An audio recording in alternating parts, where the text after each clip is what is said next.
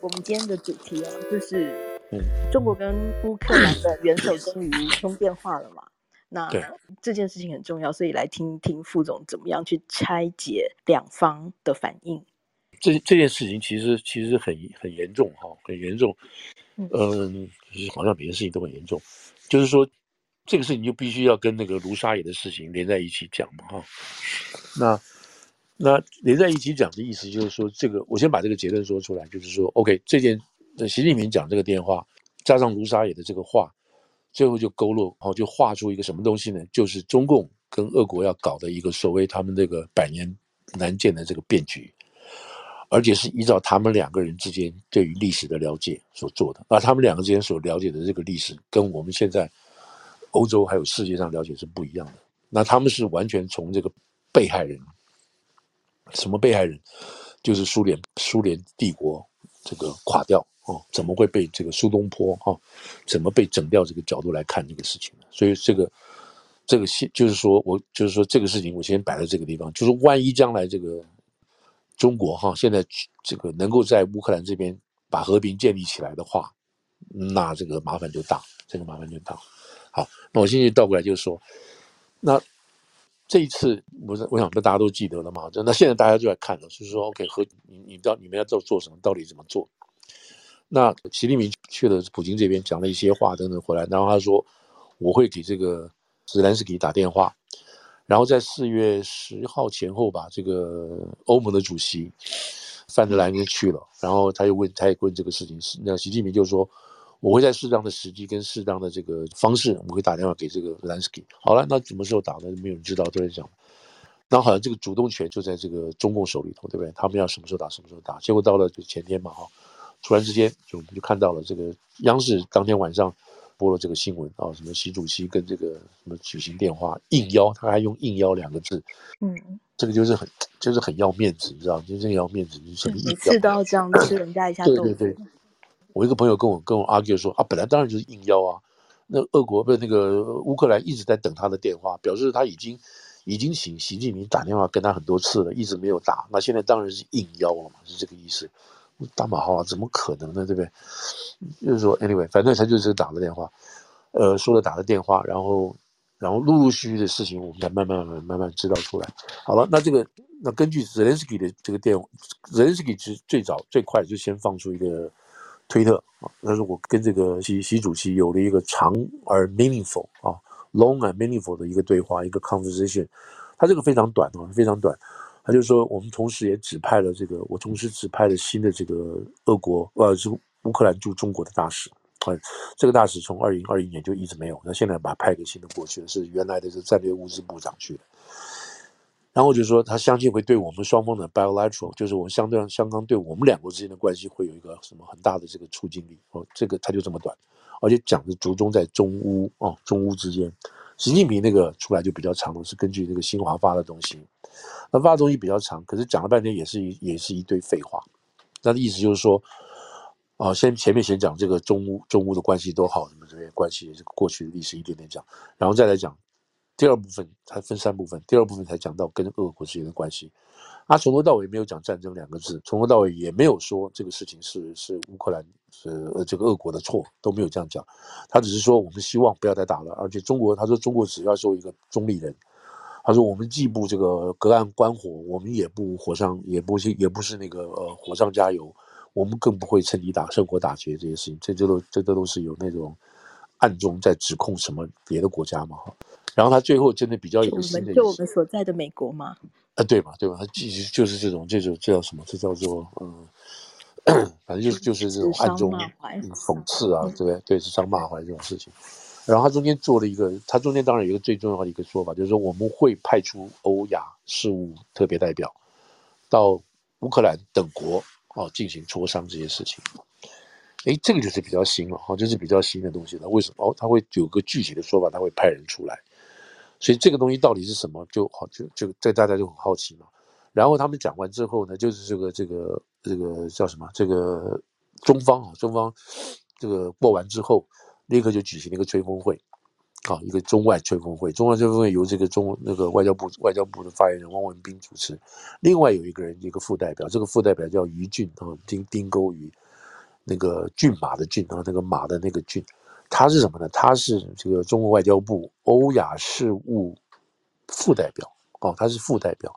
那代表是谁？代表叫一个叫李辉的啊，木字李，光辉的辉，七十岁。那这个人是他们后来在这个会上哈，在这个吹风会里头有宣布说李辉是代表，也就是说李辉这个人会得到这个习近平的亲自授命，然后他到这个乌克兰去做一些事情，还有其他的国家。好了，那在这个记者会上呢，老外就老外记者当然就很很很好奇了，就是说，哎，嗯，这个李辉什么时候去啊？呃，他要去的时候，先到了乌克兰，那他去还要去哪些国家呢？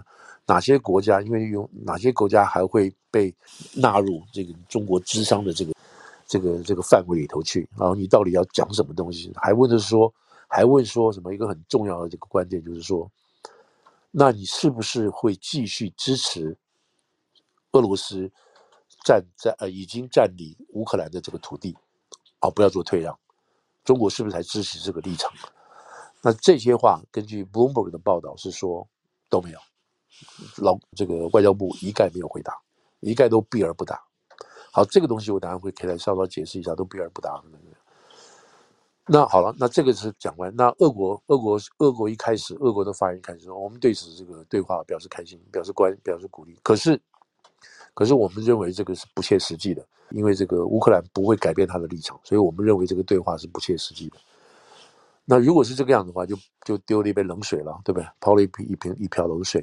那因为什么呢？没什么改变嘛。你去了，你给他打了电话，然后你做了这些说明，呃，这个这个乌克兰没有什么变化，那这个有什么东跟打跟不打没有什么差别，对不对？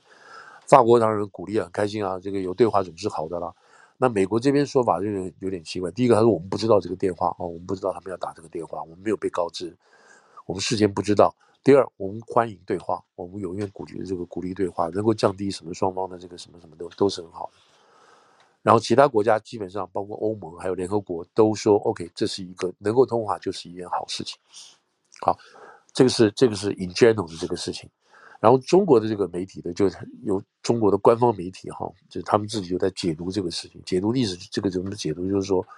好，这个就回到原题啊，这个十二点的这个和平计划，这第一。第二，我们从来不是趁火打劫，我们也不隔岸观火，我们是和平使者，我们是中立的。那这就很奇怪，对不对？中立，这个这个就这个中立这两个字就讲到莫名其妙嘛。好，然后他们就是说，我们现在要做的事情，我们现在要做的事情，就是要让两两边停火。然后可以坐上谈判桌，就是这个，这是我们最主要的。就是中国来讲，这是我们最主要做的事情。那么停火的先决条件是什么？就是美方要停止供应武器给乌克兰。那你这这个这个条件如果要开出来的话，那美国停止供应给乌克兰，那是什么意思？那俄国要打他的话，那那就不要理他了吗？你俄国就继续敢打下去吗？所以这个本身就是一个一个又是。一方面又偏的事情，对不对？你可以说叫第一方面就是你俄国人不要再动，不要再打了。然后，俄国人你是不是要撤出你现在已经占领的地区呢？然后才能够才能够坐下来谈呢？这样子。然后他说我们的，他说那这个中国官方的这些这些评论也有说，他说我们当然知道双方有不可化解的深沟，就是说这个占领的土地要不要退还这个事情。他的这个东西我们绝对不干涉外国内政，这由他们去谈。也就是说，你们只要两个做，我的责任就是中国的责任，我就把你们两个抓下来，叫你们坐在一起谈。至于谈什么内容，怎么谈，那是你们家的事情，是你内内政的事情，我不管你。那这不是很奇怪的事情吗？这个就是一个，就是如果大家如果可以回溯这个事情的话，是你俄国来打人家的，然后你把人家土地占了五分，占占到这个五分之一去了，然后你叫大家现在坐下来开始谈，然后他占领了五分之一的土地，他不撤出。那为什么我要跟他谈呢？就是从这个乌克兰角度来讲，我为什么要跟他谈呢？那如果不谈的话，是表表示我们是战争的，我们是战争，我们不是和平的人士，因为只有你们在讲和平，可是他们讲这个和平背后是一把刀啊，背后是一个不公平的事情啊！你把人家东西占了，你还要跟人家讲和平，可能，所以这个东西这样讲下来的话，那这个他黑字白字这样写的哈。那大家就心里其实懂的人就知道，说这不是你光喊和平两个字就是就是这个意思的，是你和平背后你所隐隐含的意义，就是你承认俄国占领的土地。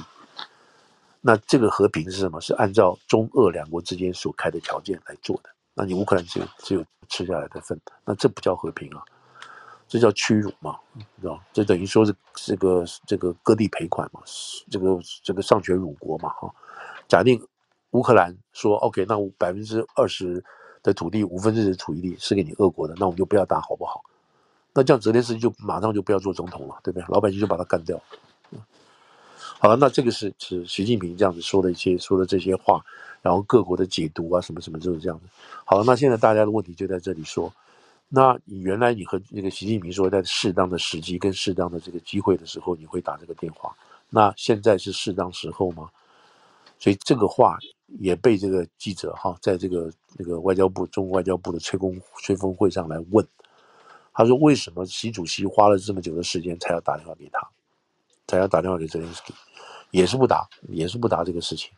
那现在外面就开始分析说他为什么在这个时候要打啊？有两个理由，那这两个理由交化起来，应该大概都可以成立的哈。就是外面来推的话，第一个就是卢沙野事件。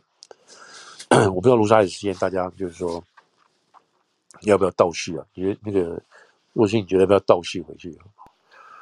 好像太长了，倒叙一点点，倒叙一点点啊。就讲跟他那个习近平有关的。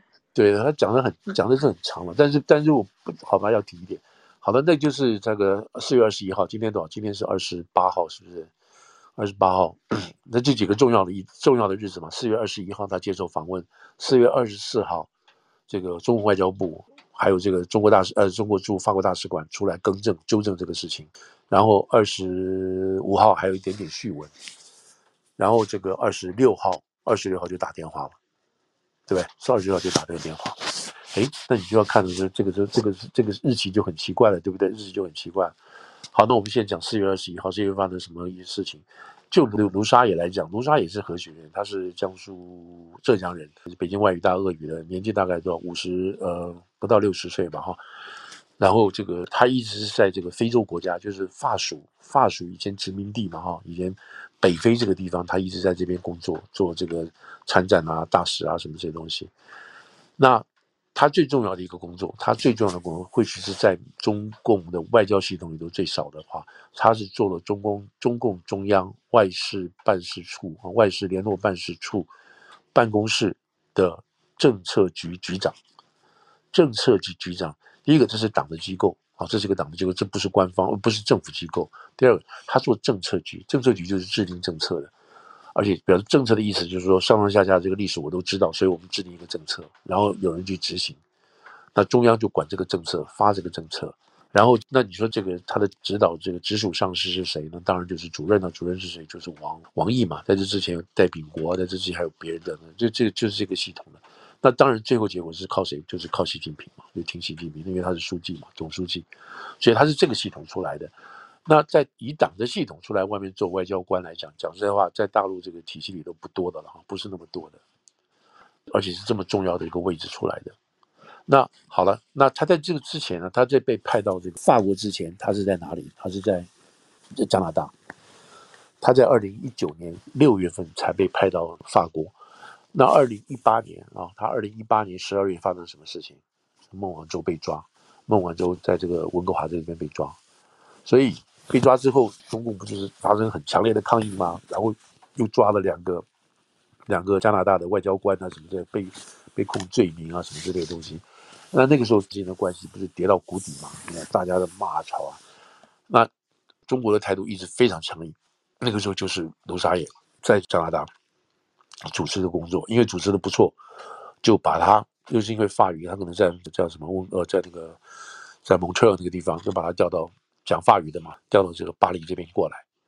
那你想想看，全世界来讲，大家都知道这几个都是重要区嘛，哦，英国大使、法国大使、德国大使、俄国大使、中国大使、美美国大使，这几个国家的大使都是非常非常重要的，一定是第一个能够跟跟这个老板啊，跟这个国家主席可以直接通话的。有这个绝对信任权的等等，他不见得一定要是体系内出来的。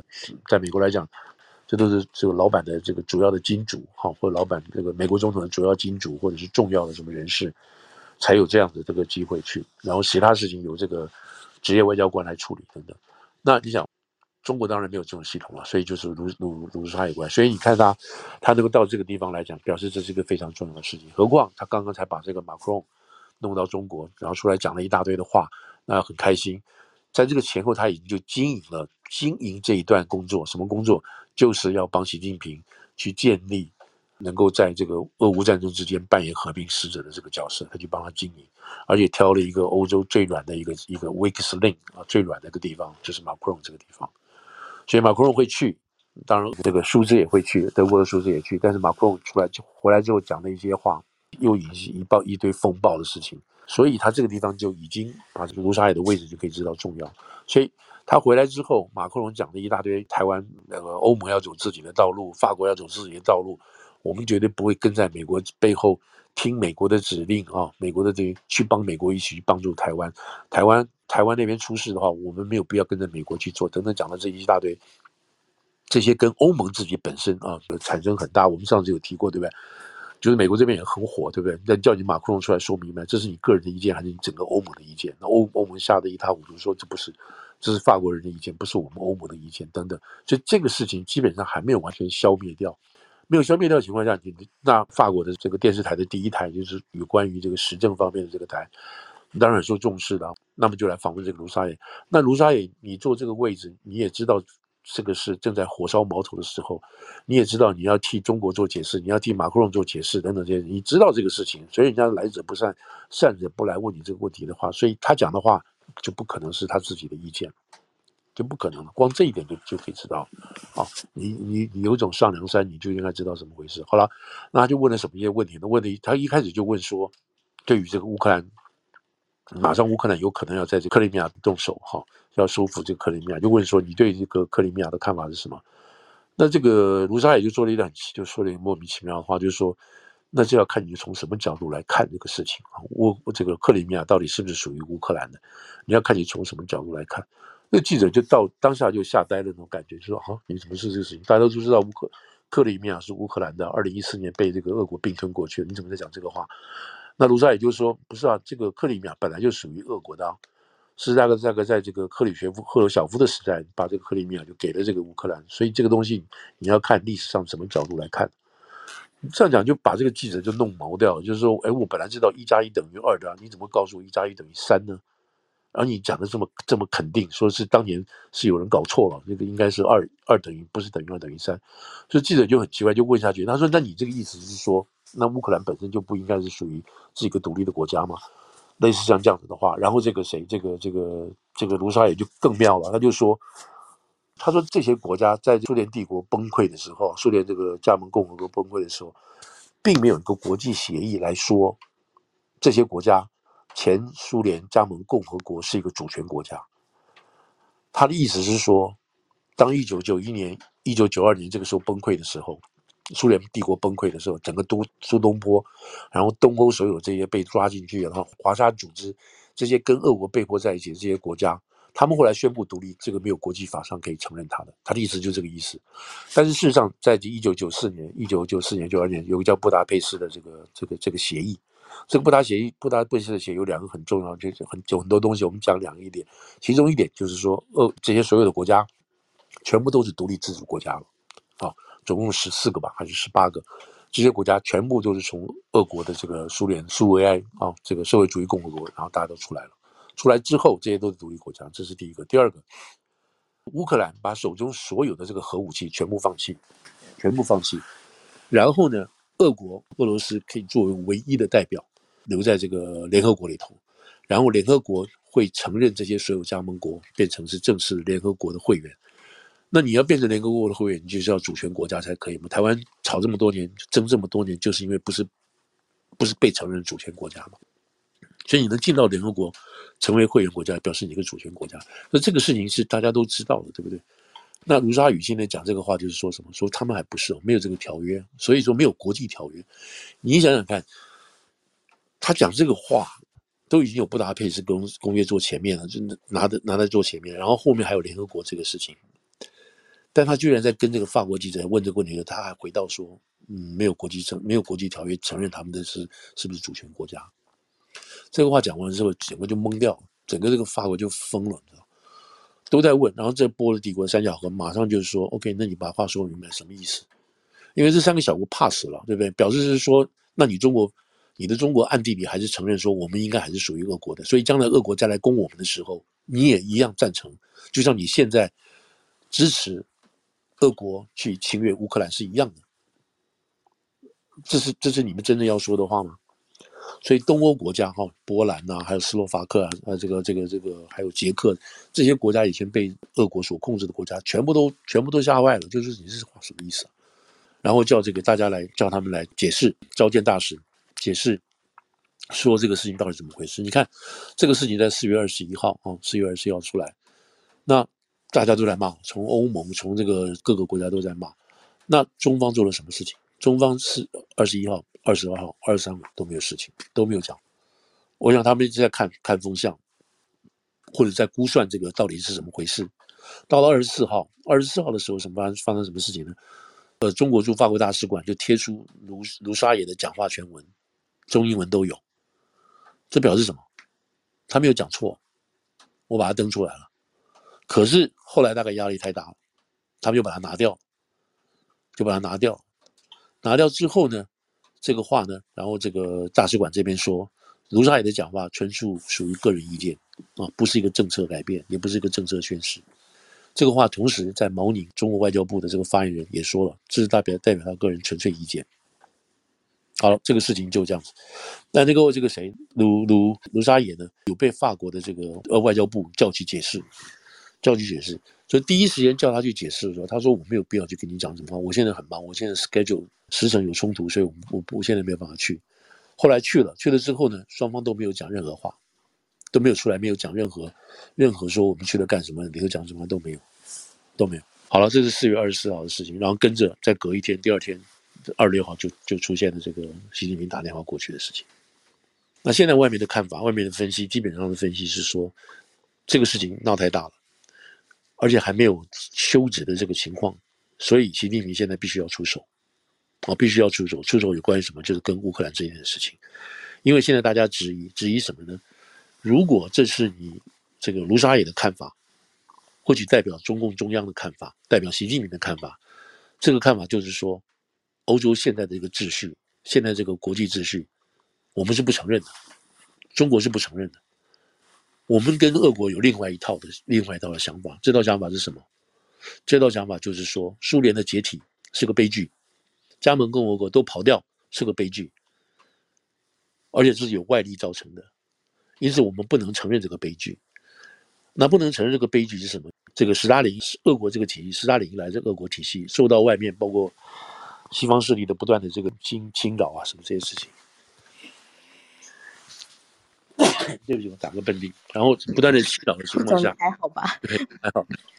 跟大家说一下，副总这几天过敏很严重。对对对对。所以就会就会造成这个情况。然后斯大林这个斯大林之后，你们要搞修正主义。我们之所以当年中共俄国之间闹翻的原因，就是因为俄国在搞苏修嘛，那老公这边不答应，所以大家闹闹翻闹翻掉。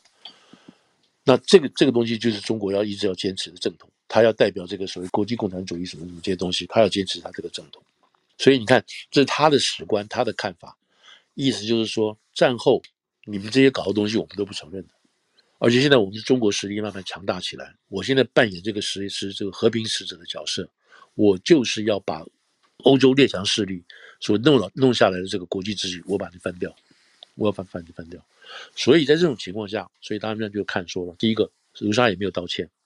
没有道歉，也没有出来说澄清，说对不起，我说说那是我不小心的口误，没有，他没有。第二，这是个人意见，而在中共这个体制之下，怎么可能会有个人意见呢？如果说你这个驻法大使有个人意见，那驻英国大使个人意见，驻美大使现在还没有，驻美大使有个人意见，那你中共派驻每一个国家的大使，他都有个人意见，那你这叫什么东西呢？这是没有可能个人意见的，所以这不是个人意见，而且他这个说法就是卢沙野这个说法。刚好就是跟这个合拍，就是跟习近平一直所鼓吹的东西是合拍。习近平就一直认为，我刚刚讲的这是一个悲剧，苏联解体是个悲剧，而且我们要防止中共再度上演悲剧，所以我们必须了解这个颜色革命的可怕。你知道苏东坡那个时候颜色革命的可怕，我们同时要防止这个悲剧的发生，我们要加强党的这个党的这个思想的贯彻，党的管理、党的理论，全部党员都要学这个事情。所以，我这个是事实嘛？因为我们大家都可以看到，这个他以党总书记的这个身身份，不断的要大家去学习习主义啊、习思想啊，以习近平为为核心的这些东西，在他党里头不断的在重复，不断到今天到昨天还在重复这个事情。所以，卢沙野他做过中央这个中央外事办的这个这个政治局局长，他很清楚很清楚，从党的角度来看世界，来看这个这个欧洲这个历史呢是什么东西，他很清楚。他不可能讲错话的，这也不是他个人意见，这是中共外交系统的整体意见。所以，如果今天你把卢沙也撤回去了，或者是给卢沙也这个降级处分，你就是打习近平的脸，这是不可能的事情。那卢沙也可能在这个平级的情况下，他们说平级情况下把这个话就你逼到这个样，我就讲了。但他们说也不是，他说这个话就是有意，就有意就是要放出来的。只不过在一种不能控制的情况下，他放出来了。放出来是什么意思？就是习近平要借，要借卢沙野这个口，然后来替这个俄乌这个俄俄乌这个两个，就是他跟这个泽连斯基打电话这边来暖身，来搭个桥，他就可以这样讲，他就可以出场。那另外一个说法就是说，这个事情很严重，这个收不了尾。那害怕习近平这样子出来讲话，如果让这个事情持续发酵，卢沙野的事情持续发酵的话，那么他在这个乌克兰促和这个地方呢，就会被人家质疑他到底有没有公正的立场，所以他赶快出手，在就是把整个焦点都转移掉了。你们不要再去谈这个卢沙野的事情了，你现在直接就跟我谈这个调和的事情、调停的事情。所以现在是现在目前到大概到目前来讲看到就是这个东西，但是现在大家心里都有数。都有数，不管你是要止这个止血，要止损点也好，摆明了就是你们要恢复的这个所谓，或者是要重整的这个国际秩序，哦，我们现在知道，我们现在知道，那现在每个国家到底去怎么想这个事情，怎么样去推动这个事情，现在还不知道。那好，那这个地方我们就把这表达说这是一个卢沙野的因素。那除了另外一个因素，还有一个军事因军事考虑的因素。军事考虑因素是什么东西呢？美国当然现在的做法，欧洲的做法就是说，我不要把你把把这个普丁就是凌迟，我不会一刀把你把你干掉，我就是慢慢慢慢慢慢弄，打到最后你最最后最后你受不了，那这样子受不了的一个恶国就是一个被弱化的恶国，对吧？从老大哥变成小弟，小弟的小弟，那这个就够了。这样子的话，就把这个欧洲啊，这么多年来，这个战后以来所有所感感受到的这种威胁，都给你减轻掉，这是一个最重要的目的。那也不想，他也不希望把这个普林彻底把他干掉。如果彻底要干掉的话，那是俄罗斯老百姓自己里头产生的这些革命也好，什么什么什么也好，就把它弄掉，然后一个亲美的政府会上来，那那是美国跟西方都乐见的。那讲这个话，并不是美国有，并不是美国有什么。恶心啊，或者是有什么阴谋在那？不是不是，因为这是俄罗斯制造的，是普京制造的。因为一开始就叫你不要打，不要打，不要打，你要打，你你有没有算过你自己的等等等？但他没有算好，就变成今天这个情况。这这是第一点。那中国希望什么？中国也希望什么？也希望一个弱化的俄罗斯，啊，也希望一个弱化的俄罗斯，但也不希望普林倒。因为普丁倒的话，就我们刚刚说的，就变成一个亲西方的政府，那这样子中国就变成挂单了。所以他不希望这个普丁要倒。他也不希望普京太弱。今天因为现在现在还有一个很大的一个变化，我把这个背景先跟大家报在背后，就是说西伯利亚的开发的问题。这是这个习近平去的的确确跟俄罗斯有谈到开发开发西伯利亚那边的矿产啊，还有木材啦、还有天然气啊，什么都是取之不竭、用之不尽的，是非常非常大的。俄国一直没有在地方动，因为俄国的眼光都摆在西边。那现在的情况很明显，就是这个他跟这个西方的关系全部搞砸掉了。跟西方所进行的这些贸易啊，什么这些东西，基本都搞砸掉，就停下来了。所以他现在转念转的方向，就跑到东边去了。那东边谁是最大的？这个谁有谁谁有能力跟他一起开发？那只有中国了。虽然西伯利亚、日本本来也很想的，韩国也很很想的，这些中亚国家因为地缘的关系都很想。那里头真是矿产丰富到不行，然后加上北韩的人力非常非常 cheap。又听话等等这些事情，所以利用那个地方，然后把这个矿产什么都拉到这个地方，然后又是又是周围都是海港海域，所以那个地方是未来的一个很爆发的一个一个经济动经济的新的工业区蹦蹦的地方。那现在中国跟俄国就要合作在这边做，这样子做的话，俄国还有活下去，经济实力上都有。那中国也可以因为俄国的这边的关系，可以取得很多的这个比较廉便宜一点的这些石油啊什么的。现在已经西伯利亚第一条油管已经过去了，已经跟中国跟中国跟俄国之间通了。现在就是第二条油管要不要开？那这有大家我看了资料，就是说大家又心怀鬼胎了，对不对？中国想不行，我不能两条都靠你啊，我要还要另外搞别的地方。那俄国想说，我不能两条都卖给他。我还我有别的考虑，所以这边两个还有各怀心思的这种做法。那这个就是现在情况就变成，这打了打到现在哈，就是说，那因为春天基本上快过去了，然后俄罗斯就是这个乌东这个地方的所有的泥巴慢慢慢就本来都是雪啊什么水，现在慢慢快干了，就是另外一波动，另外一波这个战争要开始起来了。那前几天那个 Time Magazine 哈，就是美国时代杂志有一篇文章就蛮长的。他基本上在讲说，从今年年初开始，哈，呃，应该算去年年底了。美国国内里头的兵工厂，他这边讲的好像是一家肯塔基的那兵工厂，二十四小时的加班，生产所有战略上所需要的这些物资，包括好像一千多辆的卡车，军用卡车，都开始加工生产啊，更不要讲别的东西了。然后这个加工生产的东西怎么生产做好了就，直接就上飞机，就运到乌克兰去。时间要快，而且还要训练人什么什么，有一个专门有一个将军在负责这个事情的。那这表示什么？表示说，因为这个我们知道，就是说，这个美国的这个国防部长奥斯汀，还有他这个 Milley 哈，他们每个月都跟这些欧洲的国家，好，还有这全世界的国家，事实上应该将近五十个国家，每个月都有开这个军工，然后这个军火、军火支援，还有军火的这个分配的这个会议啊，所以这个都在做，都一直在做的。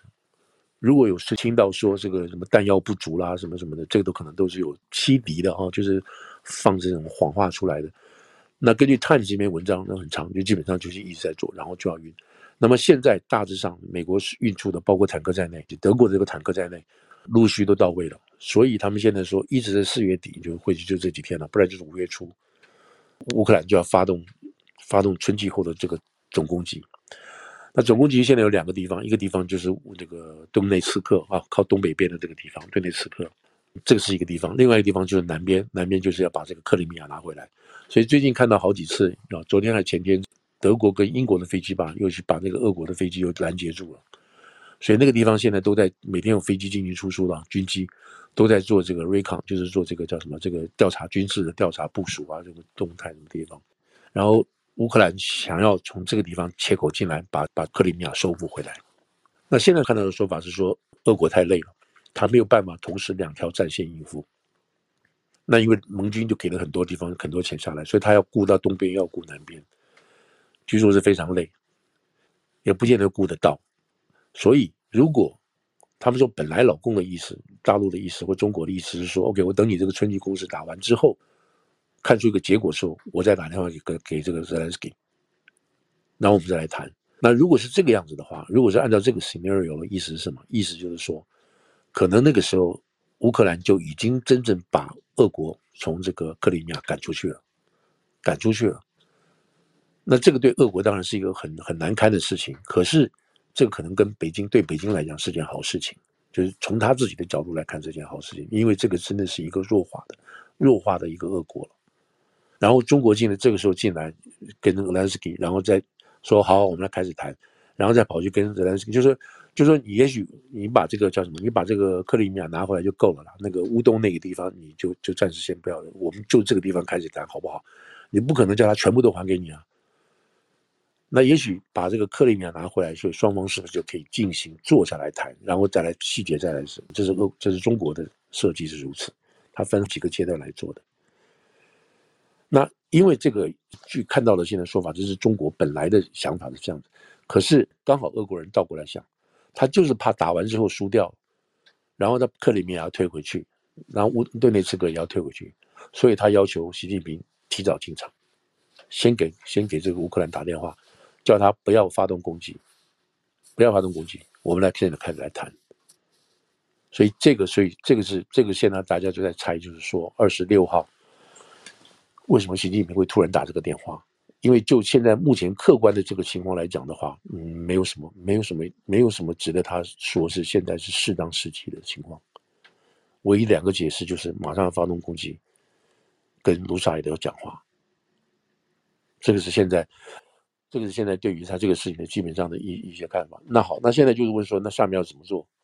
那下面就是这个按照按照大陆的计划啊，中国的计划就是把这个谁，这个李李李李辉来这边传说。那李辉当然，他据说了，据说看那个资料来讲，他在中俄之间做了很多事情。帮助跟这个普亭啊，消除很多对于这个俄国之间跟对中国之间的一些疑虑啊，做了很多事情。所以他走的时候，这个普丁还颁了一个最高荣誉勋章给这个李辉，表示对他的中俄啊之间这个友谊的这个恢复跟这个促进，给他一个贡献奖。那这说明说，这个人在中俄之间啊都受到一说都受到这个尊重的资深外交官。也因此说，把它摆出来，表示是搞真的，哦，是搞真的，因为他不，大家都不希望说，我干了一辈子哈，最后出来是做假的，对不对？所以他应该很努力会去做这个事情，但年纪有点大了就是了。好，那他现在就会去说服乌克兰，然后希望乌克兰在什么样的情况下可以接受坐下来谈，啊，就是说你不要再去坚持说这个这个什么土地不土地的问题，然后他把这个大家拿去去跟俄国人谈，就表面上。表面上他是做这个所谓 go between 的工作，然后再跟各各个各个这个国家相关国家去谈。那这个是会说什么？这个说什么东西？这个是说假定说他真的调停成功了，那这个当然是要根据这个这个习近平这边批准。假定他调停调停成功啊，这个包括这个停火成功等等这些事情的话，表示什么？表示 eventually 最后假定这个谈一年，最后出来的这个和平协议中间有很大部分。是按照中国在两边 go between 之间所塑造出来的一个和平协议，那美国会不会有角色？可能会有，可是因为是中国 initiate，所以乌克兰战争停火之后的和平展开的这个国际的，特别在欧洲这边的国际新的这个政治地缘格局啊，格局是由中共所下的第一步，就这个局他先摆了。先摆了，那另外一种分析就是说，从过去的教训来讲，二次大战打到最后的结果，美国已经丢炸弹到这个日本这边去了，你核子弹就是核子弹，广岛基本上日本就眼看着就要输了。那个时候，如果大家记得清楚的话，俄国在宣战要加入加入这个战争对抗法西斯，毛泽东那个时候才从延安调兵说加入抗日，也就是说。这两个，这两那个时候的做法是什么？都是以逸待劳，然后最后进来收成果，收成果。所以现在也是所谓适当时机，从中共从习近平的角度来讲，就是俄国人打到不能打了，这个乌克兰也不想再打了，在这个时候我进来收成果，然后两边我来，因为你都不想打，都厌战了嘛，就变成我当时一个好人，我就劝你们不要打了。然后这个结果和这个这个未来的局的安排是由他设定的，这就回到我们刚刚讲的什么东西，就是说，没错，这就是卢沙野所说的东西，就是要回到中共慢慢跟俄国一起塑造，回到这个苏联崩溃前这样子的一个东欧的这个这个氛围啊，然后是不是一步一步的再把这些这个分离掉的国家再拿回来，那这个是下一步的事情。这是下一步的事情。那如果是这个样子的话，那欧美那等于白玩了，他白搞了，哦。所以，我们现在先看这个情况会不会会不会这样走。但是，我们又回到刚刚就是讲的说，在东方是这个样子。假定东方这个事情获得一定解决掉的话，那美国就可以抽身了。抽身出来就全部摆在摆在这个东北亚的小北约来了。这也不见得是大陆希望看到的事情。就是美国可以转身过来全部对付他，在东在在远东这边对付他。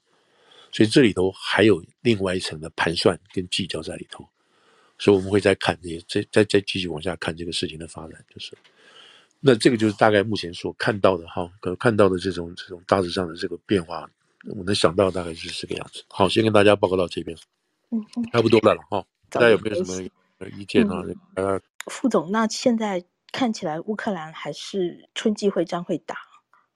对对对，现在看起来都还是会打，但没有接到任何。就今天，今天这个今天最新的消息就是说，俄国昨天又去趁趁黑夜又去打了乌东几个地方嘛，哈，嗯，死了一些人。然后这个呃，乌克兰还是现在就是他们今天的这个他们今天的外交部长吧，还是国防部长就说说明了，我们已经准备好了，即将发动攻击，已经今天已经正式有这个说法了，所以大概就是是是真的了，就是说他们会这么做，表示他们有这个胜算吗？啊、我觉得是有哎，我觉得会有这个胜算，因为这个就原来已经打到就原来就打几乎打平手嘛，现在等于说欧洲的欧洲跟美国的这个部队还有呃这个这个装备新的装备都到了嘛哈。所以这个可能是是已经已经已经在在进行当中了，进行当中。所以和谈会不会在春季会战之后就进行呢？我觉得我觉得会两边同时进行，一边打一边那个。那这个这个谈基本上就是就是说的假的，假的意思是说一定要把这个占领的土地收回来多少来作为谈判的这个进度。如果是乌克兰没有办法收回、收复所有的这个，不要说收复所有的了，那个部分都收不收复不回来的话，他谈没有意思啊。他谈下去，那个谁啊，那个泽连斯基这个将来总统位置也做不好，死了这么多人，最后结果还是原地，那没有意义嘛。所以他一定会、一定会推，一定会打，那就看俄国还能撑多久了。俄国不要打完之后就变成跛子，变成一个一个一个断掉一条腿，那没有意义嘛。好。好。现在目前看到的迹象是如此啊，没有看到太多倒过来对俄国有什么太太好的消息就是了，是吧？嗯嗯嗯。那在这之前，中国的出会出手到什么地步呢？哇，他不会，他现在当然还是不敢去去军援这个军援俄国嘛，哈。嗯。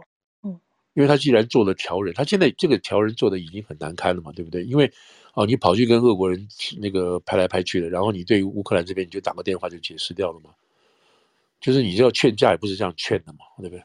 你至少到人家就要了解一下。但是现在美国人说法是说，美国人的说法说很好啊，你终于愿意听一下乌克兰讲什么话了，对，原来你都不听的嘛，或者是你听的都是听的都是片面的嘛。现在乌克兰人直接告诉你我们要什么，我们要什么，那你就跑去告诉告诉普丁啊，说他们要这样要，你觉得可不可以？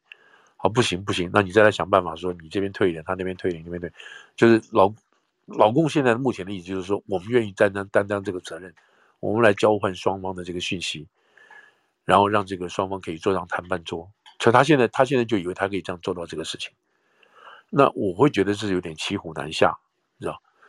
就是说你要把自己推到这样子的这个做好人的这个角这个角度可以，但是你要看一下实际的这个实际的这个双方的情况是是什么。对不对，你这个你不能，你不能让这些这个这个这个乌乌克兰他没有交代啊，对不对？所以你这样推下去的结果，你真的骑虎难下。然后，然后美国在东东亚这个地方就已经发动他该发动的事情了，这就很，对不对？你看现在现在拿你拿这个东海啊、南海啊，还有这个地方来讲的话，是美国、日本、澳洲还有这几个国家大家轮流，对不对？那十艘船里头大家只烧出一出一艘，然后是然后美国出两艘就好了。可是你大陆中国，你要面对十艘船，那都是全部你自己的，没有俄国会来派你的，也没有什么越南会帮你来的，没有，这这人家十艘船，你就硬生生的就得拿出十艘船、十艘战舰跟人家拼啊。可是别的国家合在一起是一个是个联合联合联合作战舰队嘛，每个国家只出一一艘就好了嘛。啊，这样子给你搞一年下来，你你到底要花多少钱呢？光这个就好了嘛，对不对？光这个就每天从南到北的给你做这种演习啊，训练演习训练演习训练，大家是大家是这个分账的啊，柴火一起来一起来做的嘛。那只有你自己一个人要搞，这能搞多久啊？这样子，对不对？所以这个是一个很很很很可怕的一件事情啊。这个这样子，嗯，对，OK，有有另外有另外在下次机会再谈，也许有一些也许下机会有变化，就是说。大家一直在问啊，美中之间到底要不要打电话？你既然你这个这个 Zelensky 都接电话了，到底这个习跟这个拜到底要不要通电话？哦，到底这个电话什么时候打？该不该打？这个我们下礼拜再来谈这些事情好。哦，今天旁边那个留言区很热烈，所以我稍微提起。有朋友觉得说，认为他认为不会和谈，他认为最多是停火，因为乌克兰的民众可能不会接受泽连斯基去和谈。您觉得呢？对对对，这这个观察是很对的。就是说我刚刚也许这位朋友刚刚没有听到，就是说现在中国的角色就是说，我叫你们大家坐下来哈，帮忙坐下来。那至于里面怎么谈，我我不介入，我不介入。就是我一介入的话，就干涉别国内政嘛。那这里头当然有还有很多事情，就是说台湾摆在旁边，就是说我不介入你们这个俄国跟这个乌克兰之间的谈话。以后我跟台湾这件事情，你们也不要介入，你们也不要介入。但是我会把两边抓拉下来，想办法把他们拉下来，坐这边一起来谈。怎么谈，就是就是你们的事情。这个是他们现在要做的事情。所以他所谓的和平使者，也就是这个味道的意思。我不知道大家会不会了解这个这个这个啊这个这个实际的情况，这样子。嗯，有一位中国朋友，他的看法是他觉得说卢沙野的话，是因为卢沙野本人有卢沙野的言论自由。你哦，这怎么可能呢？我我我不是我不是跟人家要喜欢辩，他是公务员呢、啊，他怎么会有言论自由呢？而且他站在这个位置啊，这么重要的位置，他怎么会有言论自由呢？他这个言论必须要跟国家要要保持高度一致的啊，他不能讲出来的话是他自己的想法。如果他自己的想法的话，表示他在替国家在放风向。嗯。这他他这这种位置是没有自由的啊，你知道？怎么可能呢？而且我刚刚已已经提解释过，他这个是他这个他原来担任的这个职务嘛，你知道？而且他有个人自由，那为什么驻英驻英大使为什么驻意大利大他们没有讲话的自由呢？对不对？所以他只是讲话中他是最强烈的，所以他他们这这个不是我讲的，这是大陆我们这个我另外我另外一个那个。那个外事朋友圈里头，他们讲说这个，他说这个大家很明显都知道嘛，就卢沙也讲出来了，习近平要讲的话嘛，习近平他讲出来了，大家都想讲但是不敢讲的话嘛，这个这个是这个是他们圈子里头基本上的这个看法，但是你不这个大家都知道，你在海外多了你就知道，哇，这个这个 当初这个这个苏联是怎么垮的啦，这些国家怎么加盟啊，什么这些东西，颜色隔壁什么的都知道，所以你不会去讲这些。你的自以为可以对的事情，因为在这个环境不可能讲。但卢沙也就借这个机会，现在大家要讲的是说，你卢沙你你讲这个话都是真的，但是你是无心讲出来的呢，还是说你真的是猜这个计划要替习近平打这种电话做一些热身的铺路？然后我再说，他现在没有收回。如果是错的话，错的话你出来道歉嘛，也没有。如果是错的话，那你中共中央就把他调回去嘛，也没有。因为讲这个话很严重啊。所以基本上这不会是这这个这个左左看右看都不像是卢，不在这个中共的官僚体制之下哈，这个左看右看都不是个人意见。是，而且中共什么时候在注重个人的言论自由了？那不可能啊！前天不抓了一个《光明日报》的一个一个编辑吗？为什么？他就跟日本人出去吃个饭，那写那些东西之后就被间谍队抓起来了嘛？就是那你这不可能有他这么重要的一个位置，你知道？那就是真的是现在复查的人也还不知道下落怎么样。是啊，是啊，那复查也是有点嘛。他觉得他回去办一个，他回去要办一个户籍的嘛，啊，嗯嗯嗯，办一个户籍东西，然后回来他可以加入中华民国国籍嘛。就没想到回去人家就等你了，就是就是你就是引军入瓮嘛，你就回来了嘛，你知道？所以这里头没有这个。现在大家就是说，这这一次这一次，我我讲些什么？这一次习近平这么打这个电话等等这些，等于说算算是他说他履行他的诺言的第一，第二。全世界没有人可以打电话，没有任何国家可以打的电话，也没有任何一个国家觉得我有资格，我有能力在两边，在两边搭桥。那中国说我可以这么做，所以光这一点，当然是你可以说是建立了中国是在这个国际上啊，是负责的大国、负责任的大国的这个责任，是这个是这个是大家都公认的。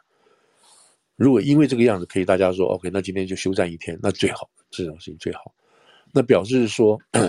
如果我们丢开其他都不看的话，那表示和平真的露露出一线曙光，因为他这样子出来的话，大家去可以听中国的话，好，那我们坐下来谈，是这个是是这个是这个正面的意义是这样。那当然我们都知道，那谈完之后跟谈的这个先决条件，最后结果是什么？是 everything 是 according to 的中国 CCP 的这个世界蓝图，是个新的蓝图。那现在就是说，大家要走多远？走多远才能去承认，或者是说，哦，我们不要跟你玩这个东西，这个和平我们不要也罢。其实大家看要多远多远。那毕竟在欧洲来讲，现在都是还是很多众说纷纭嘛，对不对？里头一大堆这种大家要想当老大的事情，然后又不希望美国人永久当老大，要跟美国人干嘛干嘛这些东西的都在这里头。所以中国有正面的意义在这里头啊，就是看他能不能够真正是斡旋出来一个和平的事情。但是中国自己也知道这个这个障碍很大很大，就是你不能叫乌克兰这个这个割地赔款嘛，哦，所以就是说，就是就是我让着算了，对不对？他不可能这样做。所以现在就是说，中国要这么做，但是乌克兰又不可能，对吧？俄国又觉得说，我怎么可能答应你乌克兰条件？那中国又想促又想促和，那就卡在中间，就骑虎难下了。现在美国跟欧洲有看出来这一点吗？是看不看得出来说，中共虽然是要出来假装和平，嗯，要要去抢这个和平使者的角色，其实是要跟俄国一起主导他所谓想要推的百年变局吗？我觉得美国是有了，美国现在就是先乐观其成嘛，他也不会去在这个时候再去再去怎么讲，就去呃求这个习近平啊什么之类，他不会了。反正 in general 来讲的话，你能够促进和平就是促进和平嘛，你知道，他现在还不到于要戳穿这个地步，你知道。然后他提的这个十二点见解，就就这样讲好了。到目前为止，大家说是没有任何进展，你知道，没有任何进展，唯一的进展就是他要派一个特使。好，那我们这个特使派出来，我们再看这个特使到底真正要做什么。然后大家去问的时候，他又答不出来说我们这个特使要做什么，所以大家才怀疑说这件事情主要是为了替卢沙野压压惊啊，收收拾收拾场面。事实上，他还没有准备好要派特使，也没有准备好要打这个电话给这个乌克兰。嗯，其实他也没有说特使要什么时候派啊。对他都没有，他只是宣布了，说了要要派特使，没有说哦，我下个月就要派特使。是是是，他宣布的这个宣布要派谁，这个是确定了。然后这个人资望也够，能力也很强，所以大家认为说哦，他是搞真的，啊，不是随便找一个人出来，是搞真的。那我们就来看嘛，因为这个第一个这个本身就问题就很大了，第二个他还要按照他自己背后设计的这个战后的政治蓝图来做，那这个难度就更另外的难度。好，谢谢凤总。好。